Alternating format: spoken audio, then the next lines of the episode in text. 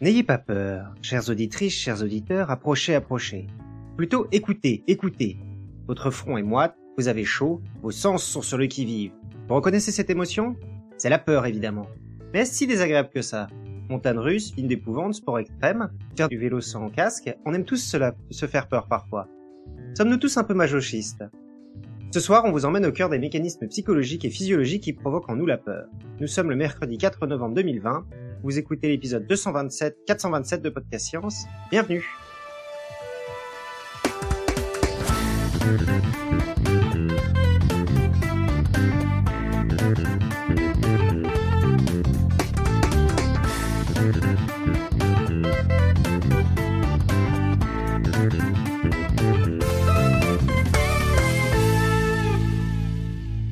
Alors ce soir, c'est une table virtuelle et confinée. Le virus rôde, restez chez vous. Pascal est enfermé chez lui en Alsace. Salut tout le monde. Irène est bien cachée dans sa maison corse. Bonsoir. Cléora est cloîtrée à Perduville en Normandie. Salut à tous. Et Léa est calfeutrée dans son appartement strasbourgeois.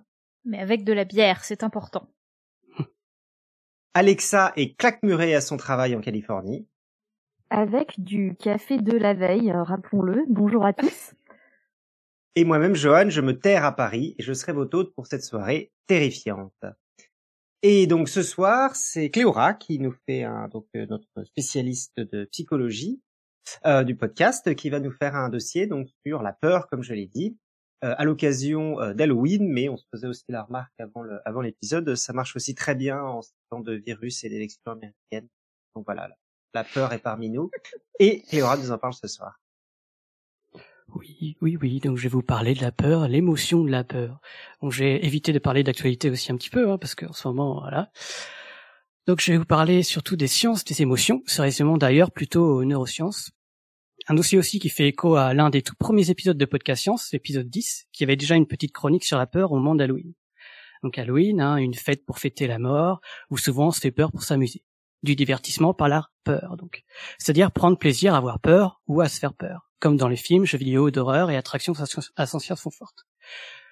Donc plutôt curieux quand on y pense, comme l'a dit Joanne, genre on se fait exprès peur pour ressentir du plaisir, ce serait genre un peu maso, quoi. Mais si on remplace euh, la peur par une autre émotion, comme le dégoût par exemple, par cette analogie, se faire peur pour ressentir du plaisir, c'est comme manger quelque chose qui nous dégoûte pour ressentir du plaisir. Genre, euh, si j'aime pas les rognons et que je me divertis d'en manger, vous ne ferez pas ça louche, Soit en ressent du dégoût, soit en ressent du plaisir, mais pas les deux, non Pareil, a priori, soit on ressent de la peur, soit on ressent du plaisir. Alors pourquoi le, divertissement de la peur existe? C'est de cette contradiction que vient l'étrange titre que j'ai donné au dossier de ce soir, les joies de la peur. On va essayer de voir ensemble ce qu'on peut en tirer de positif d'une émotion qui semble au premier abord assez négative et pas fois la ressentir comme toujours, avant de s'attaquer à ces questions, soyons dans un premier temps au clair sur la définition des termes qui composent nos questions. La peur et la joie sont des émotions, donc. Et du coup, pour commencer, qu'est-ce qu'une émotion? Question très simple, mais qui pourrait déstabiliser plus d'un. Car d'un côté, une émotion est souvent connotée à une part animale, sauvage, incontrôlable, quelque chose de très visible et observable. Et inversement, d'un autre côté, une émotion touche au vécu et à l'intime, une part beaucoup plus invisible et non palpable. Donc je vous pose des questions. Comment vous, comme ça, avec des mots simples, vous tenteriez de définir une émotion si par exemple un enfant vous pose la question? Une idée? Euh... Tu nous prends de court là. Euh... C'est une émotion. C'est dur à définir. Euh... c'est une bonne question. C'est quelque chose que tu ressens, à l'intérieur de toi. Mais oui, non, c'est vrai qu'il y a ouais, Mais ça, c'est la définition de l'émotion, du coup, quelque chose que tu ressens, mais je sais pas si ça fait une définition. Ouais. ouais. C'est quelque euh, chose qui donne envie de partir, qui donne envie de réagir, qui, qui. Euh, ouais, il y a un... Qui va provoquer, qui a des conséquences euh, physiologiques, mais aussi euh, ça donne envie de, de, de réagir euh, Ouais. par exemple, la faim, la faim, ça te donne aussi envie de réagir, mais c'est pas une émotion. Quelque chose que tu peux pas empêcher, peut-être aussi? Ah, alors, il y mal a à un peu- il y a un peu, il y a un peu de tout ça, c'est vrai. La fin, euh, il y a aussi euh, quand il y a quand même une recherche, euh, une action pour aller, aller manger quand même, une recherche à l'action aussi, comme disait Irène. Oui, non, mais c'est ça que je veux dire, c'est que justement, c'est que ça, hum, la, la définition que donnait Irène, euh, je suis d'accord, mais il faut aussi, faut, faut trouver une définition d'émotion qui n'inclut pas la fin, c'est ça que je voulais dire. Que la Ouais. fin n'est pas. ah, Ah, ah ouais, Mais la donc, fin, euh, c'est un quand- besoin, c'est pas une émotion. La fin, c'est un besoin. Ouais. Ouais, ouais, ouais. Alors que la, la peur, tu la contrôles pas. En fait, elle survient. C'est pas une émotion que tu. Ouais, je sais pas. Bref. Ouais. Co- Comme on voit là, c'est assez difficile à définir, hein, parce que quand on dit Mm. qu'il y a une émotion, genre tout le monde sait ce que c'est, mais le définir précisément, c'est assez difficile. En fait, comme on vient de l'évoquer, on, on peut peut séparer l'émotion en plusieurs composantes. Donc, euh, comme je l'ai dit avant, il y a une part intime et non palpable, et une part incontrôlable et très visible. Une manière simple de décrire une émotion est de la caractériser, en plusieurs composantes. Donc ces composantes sont au nombre de trois. Une composante comportementale qui pousse à l'action, comme disait Irène. Une composante physiologique qui se rapproche un peu des besoins et dont la faim, comme on a dit. Et une composante subjective, donc celle qui est non palpable et euh, bien euh, ancrée euh, subjectivement, dans, enfin qui est intime et, euh, invisible. Donc voilà euh, comment, en premier lieu, en neurosciences, on peut définir une, une émotion. La part visible et observable, c'est la composante comportementale, et la part intime et non palpable, c'est la composante subjective. Et donc, on a oublié une composante subtile qui n'est pas directement perceptible, mais qui peut l'être en y prêtant plus attention. Une composante physiologique qui est un peu à cheval entre les deux, en gros. Donc, quand on parle physiologie, on évoque la biologie et tout ce qui se trame dans les tissus vivants. Si ce n'est pas assez clair, pensez au détecteur des mensonges qu'on voit dans les films. Vous savez, quand on assoit le suspect sur une chaise et qu'on relie par des fils à une machine qui mesure des trucs eh ben, le détecteur des mensonges mesure plusieurs caractéristiques physiologiques, comme le rythme cardiaque, la fréquence respiratoire, la température corporelle, la transpiration, voire même la dilatation de la pupille pour les plus sophistiqués, sophistiqués imaginables. Donc tout ça, c'est la physiologie. Et chaque petit élément physiologique s'exprime différemment en fonction de l'émotion. Un détecteur de mensonges ne mesure donc pas qu'une seule chose, mais plusieurs caractéristiques physiologiques. C'est pour ça qu'on l'appelle aussi polygraphe. Poly parce qu'il mesure un tas de choses en même temps. Il y a une question? Ouais, moi j'ai une question. euh, Peut-être que tu vas en parler après, mais euh, est-ce que est-ce que ce, ce polygraphe là, c'est un outil qui a vraiment été utilisé euh, légalement et qui a une valeur, ou est-ce que c'est juste un, Alors, je- de, de- Ouais, je vais en parler un peu de la fiabilité après. Par, exemple, aux États-Unis, c'est pris comme preuve, par exemple. Alors qu'en. France, pas du tout. Même encore aujourd'hui. Donc, euh, d'abord, je vais poser la question, quel est le rapport entre un polygraphe et la présence d'émotions? En fait, à partir d'un polygraphe, à partir des indices physiologiques mesurés, on cherche à savoir si la personne est en stress ou pas. C'est-à-dire si elle a peur de se faire démasquer lors de l'énonciation d'un mensonge ou pas. C'est tout ce que permet un détecteur des mensonges. Donc du coup, on va parler un peu de la fiabilité, justement. Donc reprenons. Imaginez un interrogatoire entier, vous êtes en train de m'interroger, moi. Je m'assois sur une chaise en fou, euh, en face de vous, et vous mesurez mes indices physiologiques quand je réponds à vos questions. Au début, je suis calme, car vous me demandez des simples, euh, des réponses simples, comme euh, je m'appelle Clément, où est-ce que j'habite, Perduville, etc. Ce sont des réponses facilement vérifiables, et on sait que je dis la vérité. Ces premières me- mesures serviront donc de baseline, c'est-à-dire qu'on va comparer mes prochaines réponses à celles-ci. Ensuite, vous allez me poser donc des questions dont on cherche à savoir la véracité. Est-ce que j'aime écrire? Oui. Est-ce que j'aime les plantes? Oui. Est-ce que secrètement j'aime écraser les escargots quand je marche en forêt? Non. La plupart des humains ont peur de se faire démasquer quand on ment. On a un petit coup de stress et souvent on regarde dans les yeux euh, de notre interlocuteur pour savoir si euh, s'il gobe ce qu'on est en train de dire.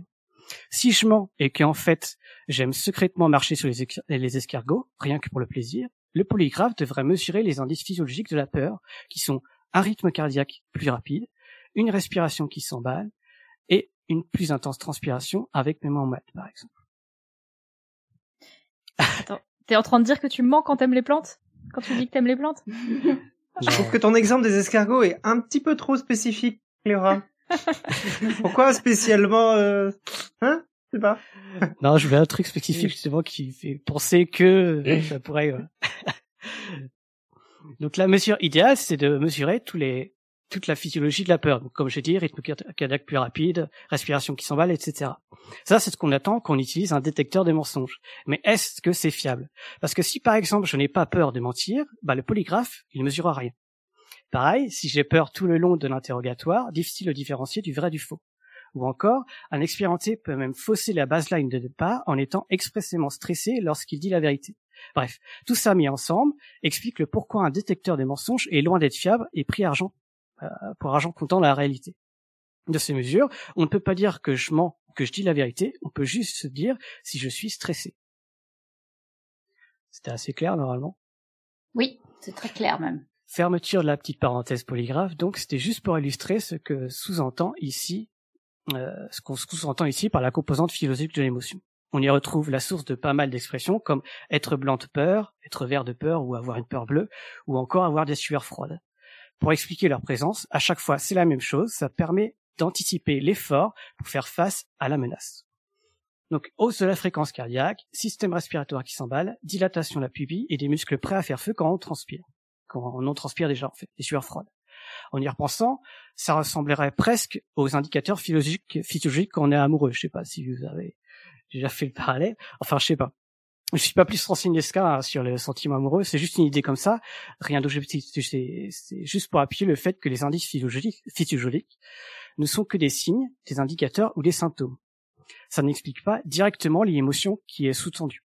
C'est pareil quand on a une fièvre, par exemple. Ça ne veut pas dire grand-chose sur ce qui cause cette fièvre.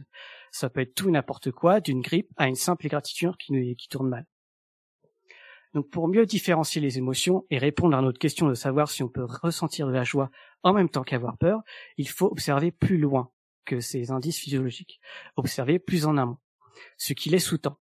D'abord, tout est début d'une réaction. Si on a peur, la plupart du temps, c'est qu'on a peur de quelque chose. Pour cela, il faut donc en premier lieu que la menace soit perçue, puis interprétée par notre cerveau, et ensuite dire à notre corps que "Eh oh, on peut peut-être mourir là, faut se réveiller."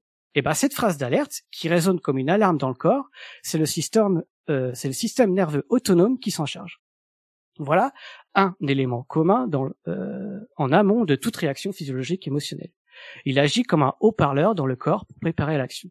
En résulte donc la plupart des réactions physiologiques énoncées plus tôt, ainsi que la libération d'hormones pour transmettre aussi le message d'alerte dans le sang. Donc, une hormone permet d'adapter tous les organes à la situation et pas seulement se brancher au haut-parleur qu'est ce fameux système nerveux. La principale hormone liée à la peur est la très connue adrénaline, produite par une partie des. Ça, normalement, je vous ne l'apprends pas mais elle n'est pas la seule hormone injectée dans le sang. Il y en a tout un cocktail, et ce, de manière assez brève par rapport à d'habitude. Donc pourquoi je vous en parle là tout de suite? Parce que ce cocktail d'hormones, pris d'un seul coup, c'est aussi rude que boire cul sec un alcool fort. Et puis encore, car c'est directement injecté dans le sang. Selon les personnes, la conséquence peut être comme si vous étiez sous drogue. Voilà des, une des, entre guillemets, joies de la peur. Ce cocktail de peur, à base d'adrénaline, pourrait même éventuellement être vécu comme une sorte d'euphorie, selon certaines personnes. Ne jamais sous-estimer le pouvoir des hormones. Elles peuvent être très puissantes. Une petite pensée au passage aux personnes sous traitement hormonal ou toutes les femmes du monde qui peuvent connaître des perceptions et réactions différentes autour des périodes des règles. Explication candidate pour répondre à notre question du comment ça se fait on peut prendre plaisir et vapeur. Je n'ai malheureusement pas trouvé d'études qui montre clairement une causalité, c'est-à-dire qui montre par A plus B ce lien entre sécrétion hormonale lors d'une peur puis plaisir. Donc si vous en trouvez, n'hésitez pas à partager. Irène a une petite remarque? Euh, Ouais, en fait, l'adrénaline, elle est surtout produite au niveau du système nerveux central, pas au niveau des reins, en fait, je crois. Je me trompe, mais il me semble quand même. Euh, il me semble que non. C'est produite par des glandes surrénales, etc. Non, ok. Je, c'est possible, je sais pas. Il faut que je vérifie. Les mm. biologistes euh, en mm. connaissent un petit peu mm. ou... du podcast? Euh, Alors, Wikipédia dit l'adrénaline est majoritairement sécrétée par le système nerveux central. Elle agit alors comme un neuromédiateur. Elle est également sécrétée par les glandes surrénales. Et alors c'est l'adrénaline libre. Alors oui, là, on peut parler de là j'ai parlé d'adrénaline comme hormone qui est injectée dans le sang. Alors que l'adrénaline ou la noradrénaline aussi peut être euh, utilisée en fait comme euh, dans, dans les synapses carrément.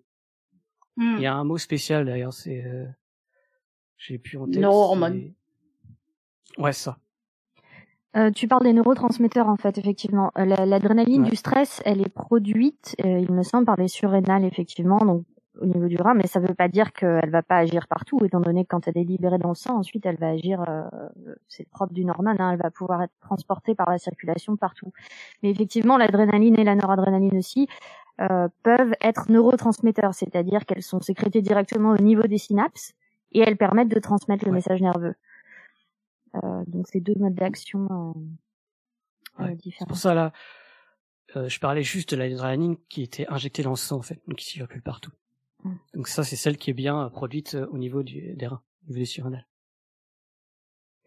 Donc euh, oui donc ce que je disais c'est que j'ai pas trouvé d'études qui reliaient euh, par, de A par A plus B qui montrent causalement le lien entre sécrétion euh, d'hormones produites euh, par la peur puis le plaisir. Donc quand quelqu'un vous dit qu'il aime les sensations fortes pour l'adrénaline, bah personnellement j'en doute. De un, l'adrénaline n'est pas n'est n'est pas la seule sécrétée par la peur.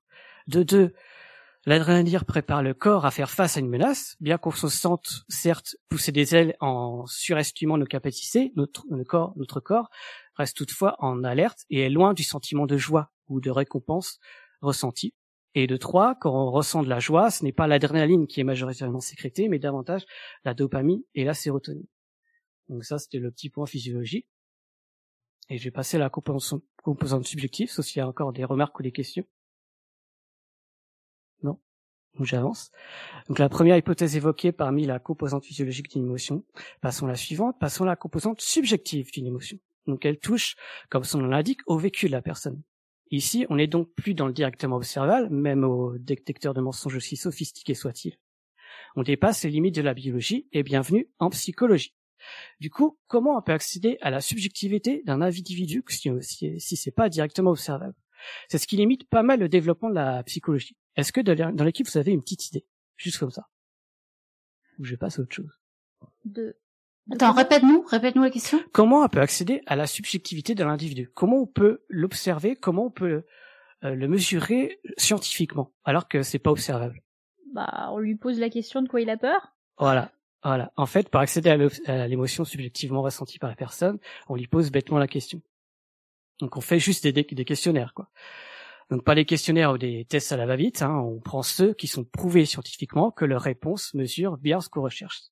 Sinon, il y a une autre solution que plusieurs neuroscientifiques prennent argent, comme argent comptant, hein, on le met, on met la personne dans une machine pour voir à l'intérieur du crâne, en essayant d'imaginer le fonctionnement cérébral avec tous les biais d'interprétation qui en découlent. Mais ça reste encore bien compliqué de vraiment causalement lier des activations cérébrales avec un vécu émotionnel personnel.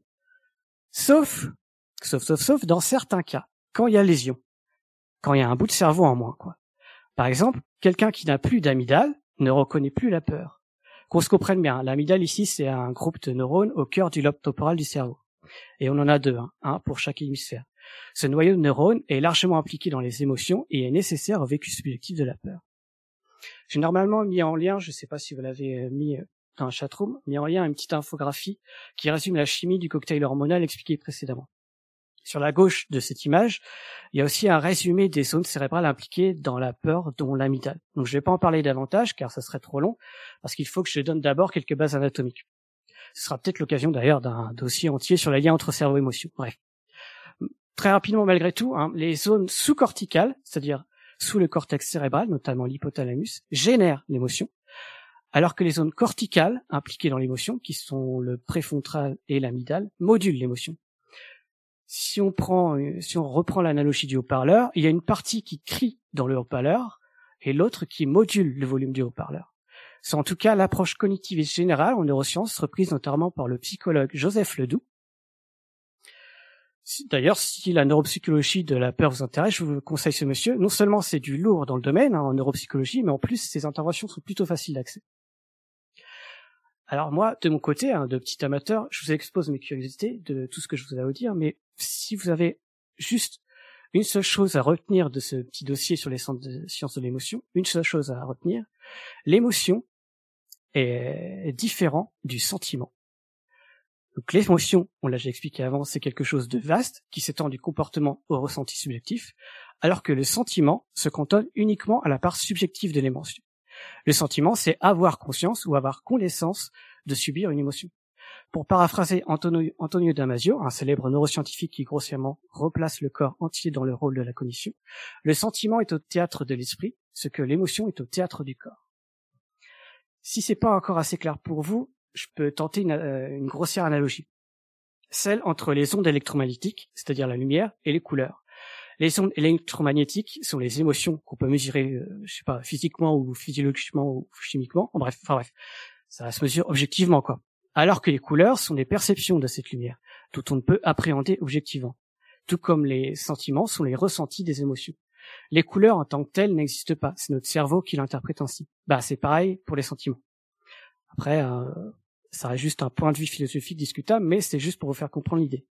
Une autre analogie plus poétique, c'est si l'émotion est une inverse, le sentiment est celui d'être mouillé.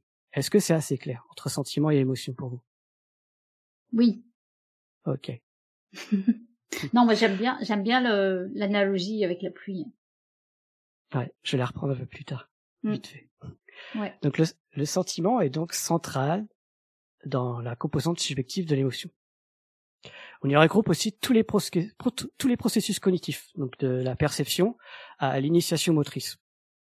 Composante subjective, maintenant plutôt bien définie, reprenons notre question de départ. Pourquoi prend-on plaisir d'avoir peur? Une autre explication au plaisir de se faire peur, qui peut d'ailleurs compléter celle du cocktail hormonal si elle existe, hein, serait l'apaisement et le relâchement qui en découlent. Bye. Quand on a peur, notre système nerveux, ou si on veut notre haut-parleur intérieur qui crie partout alerte, alerte, il amène la panique totale. Et quand ça s'arrête, bah ça fait du bien. Vous n'avez jamais eu un bébé haut-parleur qui pendant la nuit n'arrête pas les pleurs? Quand ça s'arrête, bah putain, ça fait du bien. hein. Et bah cette expression d'apaisement a une bonne étude à l'appui menée par la sociologue experte dans le, dans le domaine, Margie Kerr. Donc Kerr, K-E-2-R. Publiée l'année dernière, son étude a été menée sur 262 personnes, ce qui est déjà un échantillon assez conséquent pour une étude de ce genre en psychologie.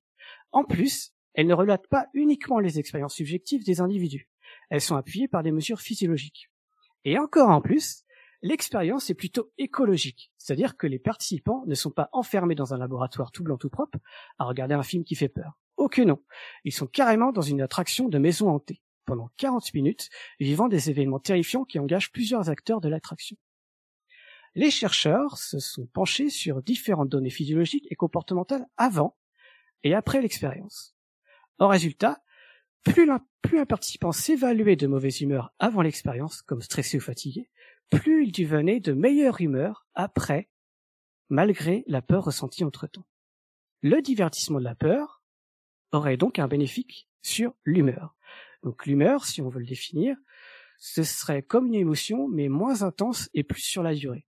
Si l'émotion on reprend l'analogie avec l'inverse, si l'émotion est une inverse, l'humeur est plutôt un brouillard. Genre, tu te sens comment ce matin Je suis dans le brouillard. Bah, voilà, ça, c'est l'humeur. Maintenant, revenons à l'étude. De manière générale, les chercheurs reçuent une certaine sérénité ressentie après l'expérience. Quand on a peur, ou qu'on imagine sur le moment que des choses horribles puissent euh, nous arriver, on a une certaine manière de relativiser après une telle expérience. Genre, ouf, je suis encore en vie en un seul morceau. On oublie tout notre tracas quotidien pour finalement se recentrer sur soi au moment présent. Ainsi, comme tout divertissement, ça nous vide la tête et nous fait penser à autre chose. Et on peut aller encore plus loin. Plus qu'un simple apaisement, les personnes ont aussi la perception d'avoir un certain d'avoir ressenti un certain contrôle et d'avoir surmonté la situation terrifiante. C'est l'idée qu'après une horrible attraction, euh, je puisse me dire que j'ai relevé le défi, j'ai surmonté mes peurs, ou dit plus crûment, je me suis pas pissé dessus et j'en suis pas mort. Et ça, cette émotion de joie, ou en tout cas un sentiment d'une certaine fierté, ça nous booste en retrouvant une certaine confiance en soi encore.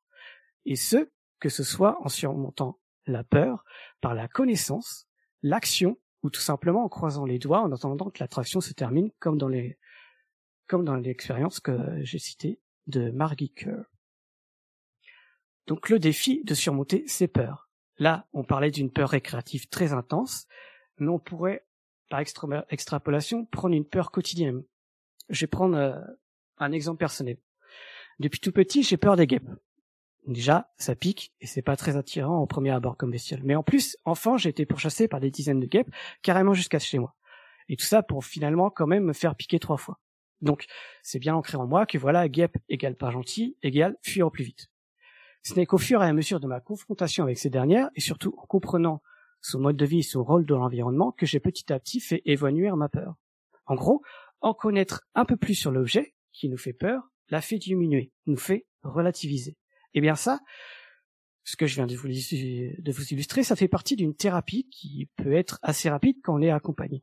C'est une des clés possibles, ce qu'on appelle en psychologie la TCC, la thérapie cognitivo-comportementale. Plus précisément, ce processus actif de recherche de connaissances pour expliquer de manière logique quelque chose, c'est ce qu'on appelle la rationalisation.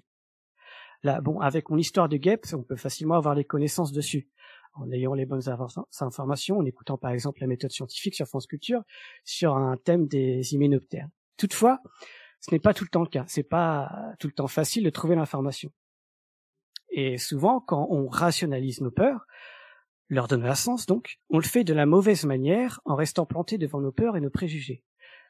C'est une phrase compliquée pour simplement dire que souvent on peut créer des histoires inventées qui collent à notre peur de départ sans leur remettre forcément en question telles des théories du complot. Ouais, dans la confection ou l'adhésion aux théories du complot, il y a un peu de ça. On tente de rationaliser ses peurs, c'est-à-dire de leur donner un sens logique, une explication, en une histoire explicative qui nous semble logique pour tenter de les maîtriser, pour moins les subir. En résumé, et c'est d'ailleurs le cas pour la plupart des émotions, la peur nous pousse à l'action, à agir dessus, comme l'a dit Irène avant, à être actif actif vis-à-vis de l'objet qui cause cette peur. Pour paraphraser deux ethnologues, Jeudi Balini et Voisna, qui ont fait un tour des peurs à l'échelle de nos cultures et sociétés dans un, un article, ce qui compte, c'est de ne pas rester passif, mais devenir actif en transformant une crainte subie en un risque assumé. Une peur, ça réveille. Une peur, ça nous pousse à réagir. C'est un médicament contre la flemme, on pourrait dire elle peut en effet avoir des effets bénéfiques dans la vie de tous les jours, comme ne plus se sentir fatigué, comme dans l'expérience de Marguerite qu'on a vu avant. Euh, ou tout simplement nous faire bouger en nous sortant le petit doigt du fion, comme moi quand j'ai dû terminer ce dossier. Ce qui nous amène enfin à la dernière composante d'une émotion, celle de l'action, la composante comportementale, sauf s'il y a des questions ou des remarques. Est-ce que je bah, continue? Moi, j'ai une remarque parce que, enfin, c'est bien beau de dire euh, il y a qu'à rationaliser et se dire que que c'est juste euh, un truc qu'on ressent comme ça et que c'est pas fondé. Enfin, je pense qu'il y a quelque chose de super pas rationnel dans les phobies des gens. Enfin, je sais pas comment toi tu réagis pour ça que sur les J'ai bien dit que c'était des peurs non pathologiques. Tout ce qui est phobique, etc. C'est possible mon TCC aussi, mais euh, c'est vrai que c'est d'un level de dessus. Ah ouais, c'est encore pire du coup les phobies que que bah, juste les peurs de quelque chose bah, quand c'est une peur quotidienne, ça, je veux dire, quand t'es en face, tu peux quand même rester devant. Alors qu'une phobie, c'est vraiment, euh, tu, tu, tu pars en courant, alors t'es complètement tu t'en peux plus, quoi. Donc là, ce mécanisme euh, de, de rationalisation, il marchera jamais sur quelqu'un de vraiment phobique. C'est quand même possible. Mais après, ça dépend de la phobie ou de la peur. Par exemple, il y a des peurs innées ou des peurs acquises. Par exemple, ce qu'on appelle des peurs innées, c'est celle de la peur du vide, par exemple. On l'a tous. Et c'est, par contre, ce qui est pathologique, c'est quand elle est trop intense. Mais à ce moment-là, on peut agir quand même dessus, en essayant de relativiser. J'ai déjà vu des gens qui avaient peur de pigeons. Les pigeons, il y en a quand même relativement souvent en ville, et c'est c'est juste euh, effrayant ah de les voir réagir, quoi. Enfin, ils... enfin, vraiment, ils peuvent pas rester en face de pigeons. Ils sont, enfin, c'est assez impressionnant. Donc je me dis, c'est bien joli cette rationalisation, mais je pense pas que ça marche sur tout le monde, quoi. Ouais, donc la rationalisation, c'est juste une petite méthode qu'on peut appliquer au quotidien, nous. Ouais.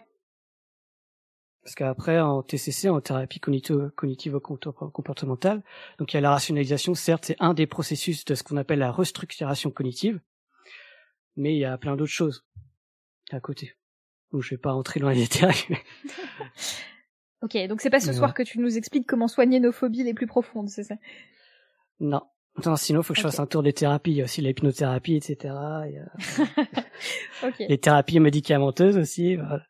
Tu nous feras ça dans un prochain podcast, alors Peut-être. Il y a de quoi dire hein, sur l'émotion. J'ai envie de dire pas mal de choses. Mais, ah, mais euh, est-ce que, enfin, je sais pas si tu as creusé jusque là, mais est-ce que tu sais s'il y a des différences de, au niveau de ce qui se passe dans le cerveau entre quelqu'un qui a juste peur de quelque chose et quelqu'un qui est réellement phobique? Euh, Je n'ai pas l'information. À mon avis, oui, hein, quand même. C'était juste pour savoir si tu, tu savais s'il y avait des, des grosses différences, quoi. Ah, quand il y a une phobie, il y a quand même une, il y a une c'est l'intensité quand même qui joue. Ouais. Et donc ça doit, il y a quand, il doit y avoir quand même un, un mécanisme euh, neurologique, processus cognitif qui a, qu'on doit quand même avoir en plus. Ouais, ok. Voilà, c'était juste pour pour savoir si t'avais des, des trucs là-dessus, mais c'est vrai que moi ça me fascine comment comment est-ce que tu peux euh, être à ce point viscéralement euh, euh, stimulé par quelque chose d'extérieur et quelque chose de complètement irrationnel parce que enfin je sais pas quand t'as une peur phobique d'une limace ou d'un pigeon tu te dis il y a, y a, quand même peu de situations dans lesquelles ces limaces ou ces pigeons pourraient te faire du mal. Donc t'as pas peur pour ta vie c'est juste complètement irrationnel et pourtant ton corps réagit tu figes et tout c'est impressionnant mais je pense que d'un point de vue humain, on est formaté pour pour avoir peur. Euh, on a tous nos peurs euh, qui sont normales en fait. Et après, il y a des il y a des ça, ça dévie faire des choses qui nous paraissent complètement non rationnelles. Mais avoir peur d'un serpent, avoir peur d'une araignée, c'est pas rationnel. Euh, mais ça fait partie du, du l'humain, de la psyché humaine, je pense. C'est euh, ouais. Il y a un peu de ça, c'est ce que je disais avant. Il y a, on sépare les peurs, ce qu'on appelle des peurs innées, et des peurs acquises. Il y a des peurs vraiment innées où il y a un pattern en fait, comme un serpent ou une araignée, comme on disait. Ça, c'est plutôt des peurs innées, comme si, euh, comme si depuis l'évolution, depuis depuis tout temps, euh, ça, ça veut dire peur, quoi. Mais c'est pas rationnel. On est d'accord, c'est pas rationnel de toute façon. Bah non. Enfin, ça dépend. Donc il n'y a pas beaucoup de peurs qui sont rationnelles finalement, à part le, euh, à part la vraie peur d'un accident ou quelque chose comme ça. Euh, les, mais même, même sur les peurs euh, innées, tu vois, euh, genre l'arachnophobie et la, la, la euh, comment on dit, la serpentophobie, la peur des serpents. euh, c'est à quoi comme nom ça euh, officiellement la, la peur des serpents? Euh, Bah du coup, enfin même même une théorie évolutive qui se dirait ok t'es programmé pour avoir peur de ces choses-là parce que c'est dangereux et nos ancêtres étaient chassés par ces enfin étaient menacés par ces trucs-là euh, qu'est-ce comment t'expliques que certaines personnes l'ont plus du tout? Est-ce qu'on est juste euh, des cassés de l'évolution et on serait pas capable de survivre dans un milieu naturel ou est-ce que Alors, on a normalement on a tous peur naturellement des araignées et des et des serpents hein, de, depuis la naissance. Et après c'est juste une question question d'intensité comme je dis. Ouais, moi je pense que c'est vrai. Ou alors les gens. Mais la phobie la plus loufoque encore, c'est la peur des clowns. Ça on l'explique pas du tout encore en tout cas, j'ai pas trouvé d'explication. mais c'est flippant les clowns. T'as déjà vu le film Non, mais il y a des gens qui ont peur de monter dans un avion. Il y a des gens qui ont peur des aiguilles, euh, des choses comme ça. Et euh, je pense qu'effectivement, c'est que des, des degrés d'intensité en fait, effectivement. Ouais. Ah, si, si, vous voulez, je peux faire un point aussi au niveau pathologique là, comme on est dessus. Donc, euh, les peurs ou tout ce qui est phobie, c'est des peurs qui est bien, qui sont bien déterminées. C'est des objets de peur bien déterminés. Alors qu'à l'inverse, quand on parle d'anxiété ou d'angoisse, ce sont euh, des peurs sur quelque, quelque chose qui est lointain, stressant, flou ou indéterminé, ou qui va arriver, par exemple, pour faire la différence entre les définitions.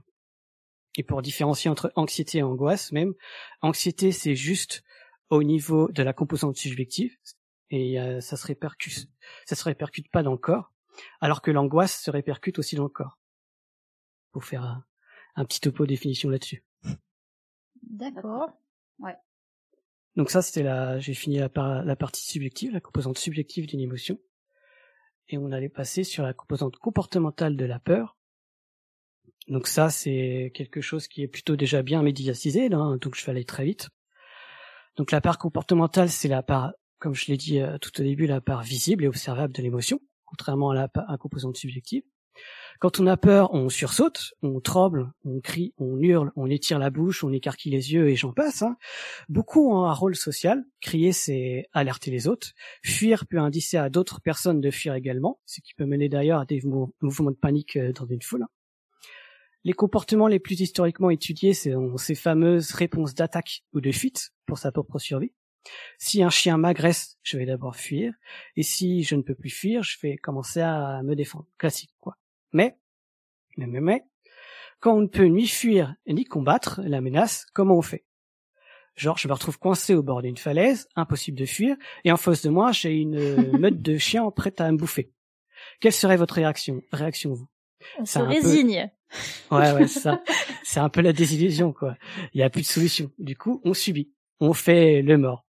Mais ah non, moi j'attaque les chiens, moi. Moi j'attaque les ah. chiens. Ouais, mais au bout d'un moment, si les chiens te tu sautes pas de la falaise? prennent le dessus, qu'il n'y a plus de solution, qu'est-ce que tu fais? Tu combats jusqu'à la mort? T'es Rambo? Je sais pas. Ah, tu sautes de la falaise. Bah, c'est de la falaise, je me dis que c'est grillé d'emblée, quoi. C'est vrai que je veux pas m'en remettre. Les chiens, peut-être, je sais pas, je, je me bats, quoi.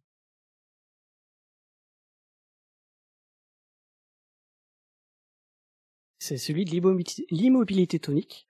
C'est celui le fameux de freezing behavior, où on fait le mort, carrément.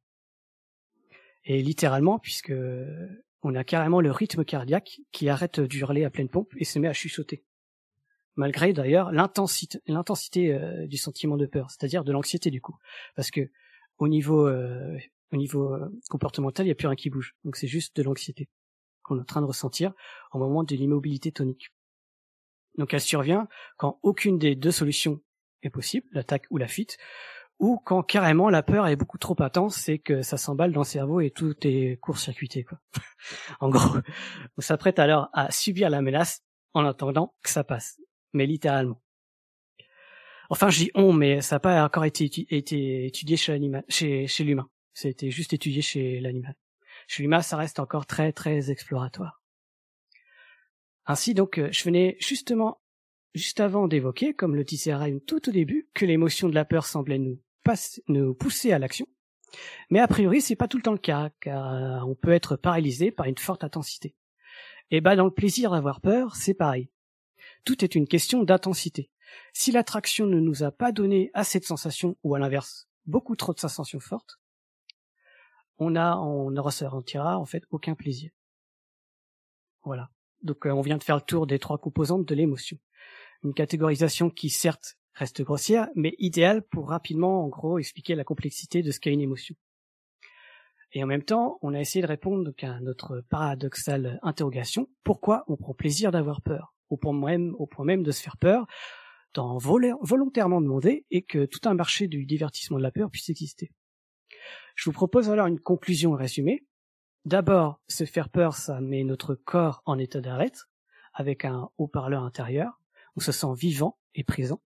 La menace doit être suffisamment intense pour qu'on puisse s'y focaliser et oublier notre tracas du quotidien, que seule la survie compte, ou en tout cas pendant un instant on puisse y croire, avant juste de se rendre compte qu'on est en sécurité.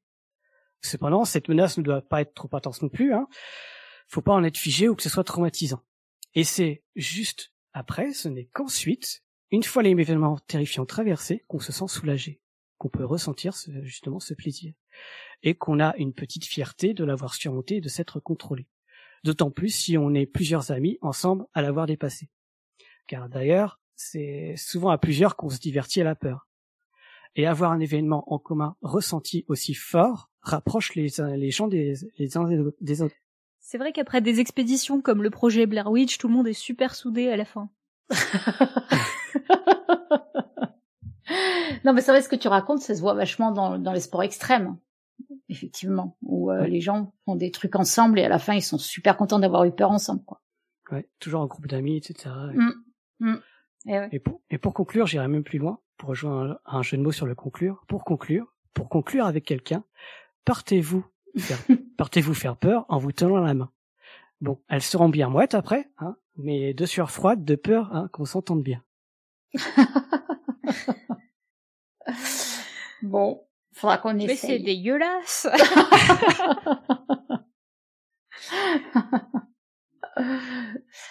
et toi, tu fais la différence entre la peur et le stress? Alors ouais. En fait, le stress c'est tellement vague que j'ai du mal à trouver une bonne définition. Souvent, bah, stress, ça se rapproche de l'anxiété, non? Ouais, ouais, ouais, parce que ça, ça, ça, ça c'est, c'est, c'est moins intense que la peur, et c'est moins soudain aussi parce que ça traîne sur la durée. C'est plus proche de l'angoisse carrément.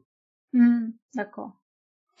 Mais même si on veut définir le stress, en fait, c'est plus compliqué parce que ça comprend aussi les éléments stressants dans la définition du stress.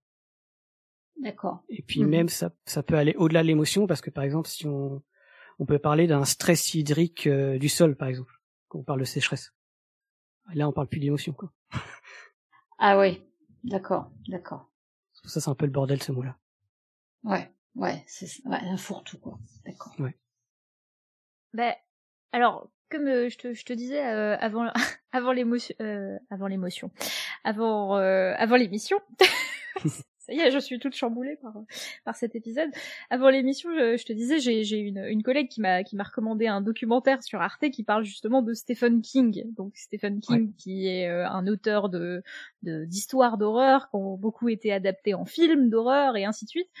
Et lui dans ses interviews du coup parle de la peur comme euh, quelque chose dont les gens ont besoin pour euh, comme comme exutoire. Et du coup il y a euh, d'après lui une dimension un peu un peu cathartique comme ça dans la peur. les gens ont besoin de voir des films d'horreur pour se confronter à des trucs qui peuvent pas matérialiser.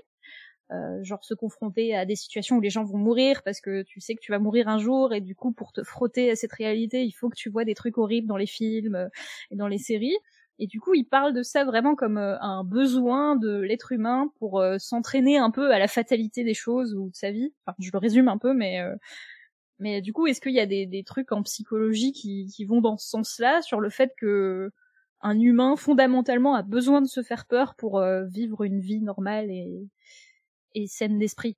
Ouais, donc c'est une explication plus dans le sens que c'est une catharsis, quoi, en gros. Ouais.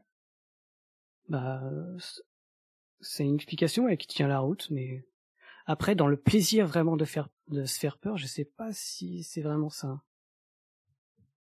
Ça peut jouer un rôle de catharsis, mais euh, je, crois pas que ça sera qu'on ressente qu'on en ressente un plaisir en fait.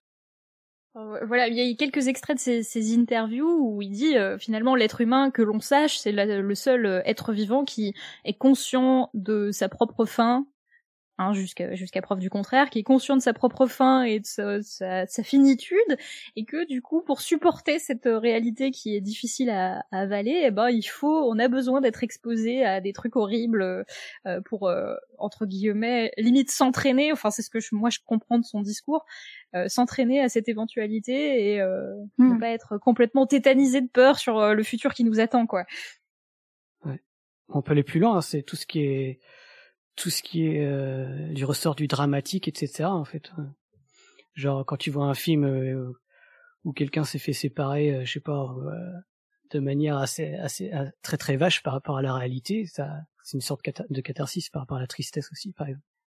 Mais ce qui, ce qui est aussi, me, pour aller aussi dans, la, dans le sens de ce que dit Eléa, je, je trouve intéressant que les gens ont des, comment dire, des niveaux de tolérance euh, au stress qui soient vachement différents et puis surtout qu'ils le recherchent de façon très différente. Il y a des gens qui ont qui ont pas du tout envie de prendre de risques dans la vie, alors qu'il y a des gens qui en ont besoin sans arrêt en fait. Ouais. Et, et, ça rejoint un peu peut-être ce que tu dis, ce côté catharsis peut-être, euh, Clément? Bah, en psychologie, c'est le problème, c'est qu'on est tous différents. Oui. Par exemple, dans l'étude que j'ai citée euh, avant, qui est que je trouve plutôt solide, de Mark Gicker, là, où il y a plus de 200 personnes qui ont été testées, enfin évaluées. Euh, à chaque fois, les personnes qui ont participé à l'expérience ont été volontaires. C'est-à-dire que c'est déjà des personnes qui qui aiment se faire plaisir d'avoir peur, par exemple. Hmm. Ah oui, donc du coup, il y a quand même un biais. Ouais. Parce que c'est vrai qu'il y a deux, il y a deux populations, il y a deux catégories de personnes dans le, dans le monde. Il y a ceux qui aiment aller faire les trains fantômes et ceux qui aiment pas. Ouais. par exemple, moi, c'est pas du, pas du tout euh, mon truc. Moi, je me fais chier dans ces trucs-là, par exemple. ah, tu t'embêtes, toi. Ça te fait, c'est pas que t'aimes pas avoir peur, c'est que ça, ça te fait pas peur, en fait. Ouais, je trouve pas l'intérêt, en fait. Et du coup, il y, a Nif qui pose une question très intéressante dans, la chatroom. Est-ce que est-ce qu'il y a des études sur le, fait qu'on soit plus attiré par la peur dans nos sociétés occidentales où on est moins confronté du coup à, des trucs qui font vraiment peur, genre la guerre, la famine? Donc est-ce qu'il y a euh, un phénomène d'attraction-répulsion comme ça euh, en fonction de ce qu'on expérimente et, et de ce qu'on vit au quotidien? Ah oui, c'est souvent une explication qu'on prend au premier abord pour, euh, pour prendre le sujet, mais il n'y a rien de scientifique là-dessus. D'accord. Donc c'est pas que euh, fondamentalement on a besoin de se faire peur. Du coup, quelqu'un qui a vécu la peur dans sa vie euh, réelle, il a pas besoin d'aller se faire peur dans des dans des films d'horreur ou dans des, euh, des, trains fantômes, alors que quelqu'un qui n'a jamais vraiment connu cette sensation pour de vrai et que sa vie n'a jamais été menacée, il a besoin de le faire via d'autres d'autres manières dans, dans sa vie. C'est une explication que les gens donnent à ce phénomène. De, quoi? Vas-y, répète. Plus clairement. pardon, pardon, je suis, je suis pas très claire parce que je réfléchis en même temps que je parle, mais. Vas-y. Mais euh, et voilà, est-ce qu'il y a des vraies théories ou des vraies études pour corréler justement le fait que quelqu'un qui serait moins exposé à la peur pour euh, sa vie, pour euh, sa santé, pour son confort matériel, il serait inversement du coup proportionnellement attiré vers des films d'horreur ou des, des sensations extrêmes ou ce genre de choses? Ça, j'en sais rien. Ça. Ok. C'est peut-être déjà étudié d'ailleurs parce que ça doit être facilement étudiable. Hmm. Parce que Ouais, dans le même genre, on dit souvent par exemple que notre société nous protège justement de la peur, tout ce qui est crime, euh, guerre, etc.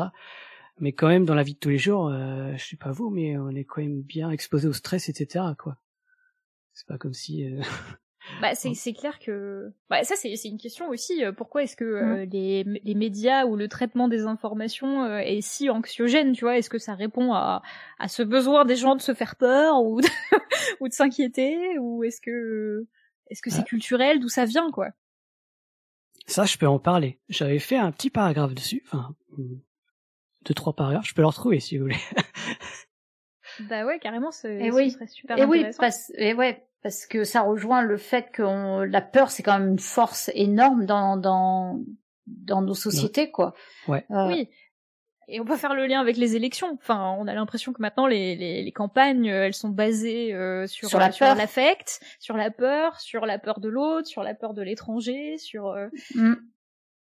et que du coup c'est un levier qu'on utilise beaucoup pour pour gouverner, alors que Enfin, voilà, est-ce que ça, est-ce que ça répond à un besoin encore une fois physiologique de l'être humain que si t'as pas ça, il te manque quelque chose dans ta vie et du coup t'es irrépressiblement attiré par par ça est-ce que euh, alors attiré non, mais de, toute façon, dès que ça fait parler nos émotions, on est tout de suite euh, plus intéressé par le sujet en fait, que ce soit la peur ou n'importe quoi. Donc en, gros, c'est plus un outil, un levier de, de, manipulation finalement de prendre les gens par la peur. Exactement. En psychologie sociale, on appelle ça en fait euh, l'appel à la peur. C'est une, c'est une méthode de discours de persuasion en gros en fait, euh, c'est tellement présent en fait euh, dans l'actualité parce que bon, d'abord, euh, faut pas nier les, les problèmes hein, qui existent, par exemple crise écologique, crise sanitaire, attentat à l'immigration, etc. Hein, mais surtout parce que certains politiciens les, les utilisent pour être persuasifs en gros, la, manipulation quoi.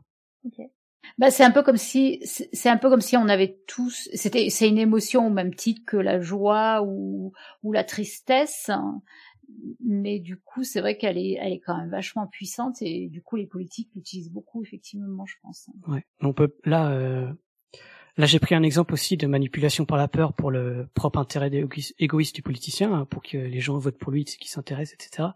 Mais ça peut aussi être prêt pris euh, à l'inversement dans l'intérêt général, comme par exemple euh, agir face au réchauffement climatique. Euh, par exemple, la collapsologie, je sais pas si vous connaissez, c'est cette idée de représenter le changement climatique, en gros, comme une comme une fatalité d'une catastrophe imminente. Et ben ça, c'est une, c'est pas une manière neutre d'aborder le problème, parce qu'on utilise la peur comme comme une technique argumentaire, en gros. Mmh.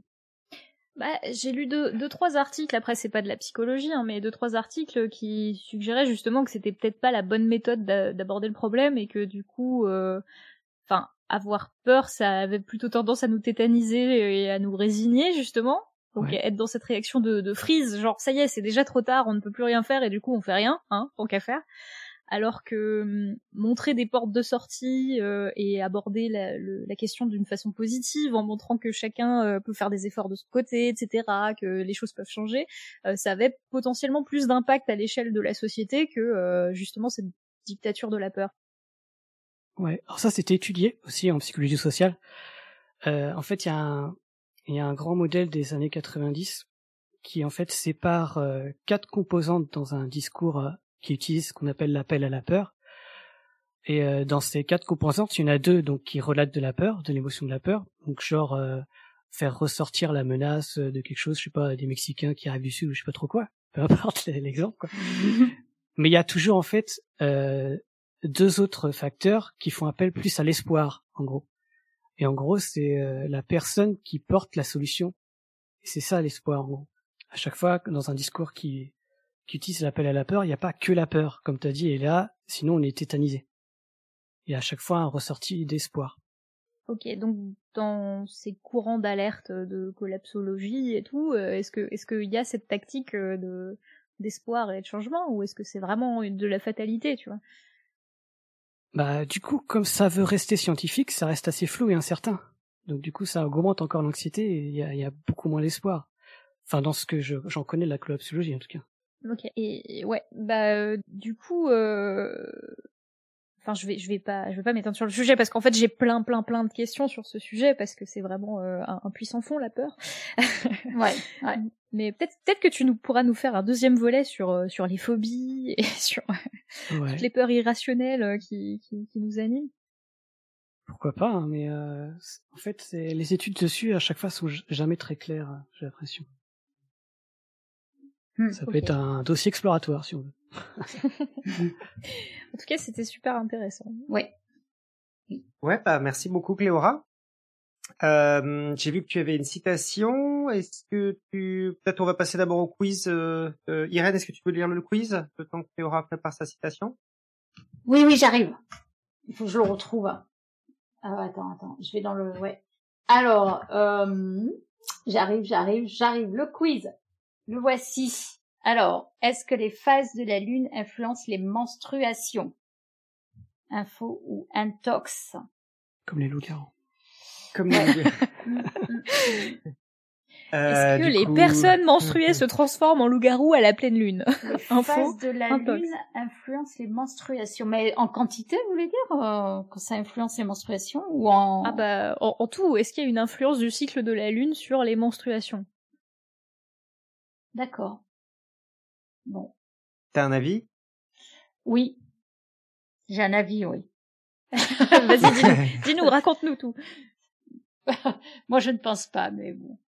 Alors, on, on vous rappelle le principe pour les auditeurs qui nous rejoignaient euh, dans cet épisode, c'est que euh, ces infos ou, ou intox, vous pouvez nous envoyer par euh, email sur podcastscience@gmail.com ou sur nos réseaux sociaux des des réponses euh, à cette question avec vos propres hypothèses, euh, votre propre euh, bibliographie euh, sur la question et, euh, et puis on décortique ça au prochain épisode roue libre. Voilà. Et si vous voulez même, vous pouvez même vous enregistrer, nous l'envoyer. On passera des, soit le- la totalité, soit des textes à l'antenne. Voilà. Merci beaucoup. Euh, et du coup, je vais te demander la citation de Théora. Donc je me suis pas foulé, hein, j'ai trouvé euh, les citations dans un des papiers que j'ai lu, qui euh, illustre un peu euh, cette euh, dichotomie entre peur et plaisir. Donc, capable d'impulser comme inhibé, la peur est donc jusque de, dans de ses manifestations les plus corporelles, une émotion profondément ambivalente, toujours susceptible d'aboutir à l'inverse même de ce qu'elle est supposée produire. C'est une question une- d'intensité. Ouais, c'est une citation de Jeudi Balini et Voisna dans Ethnographier la peur. D'accord. Très bien. Et ben merci. Et ben donc on va conclure cet épisode. J'espère que ça vous a fait peur et que ça vous a plu. Si c'est le cas, n'ayez pas peur, partagez cet épisode, osez en parler à vos amis ou le télécharger sur le téléphone de votre maman. On vous souhaite une bonne semaine et en attendant, que servir la science pour votre joie.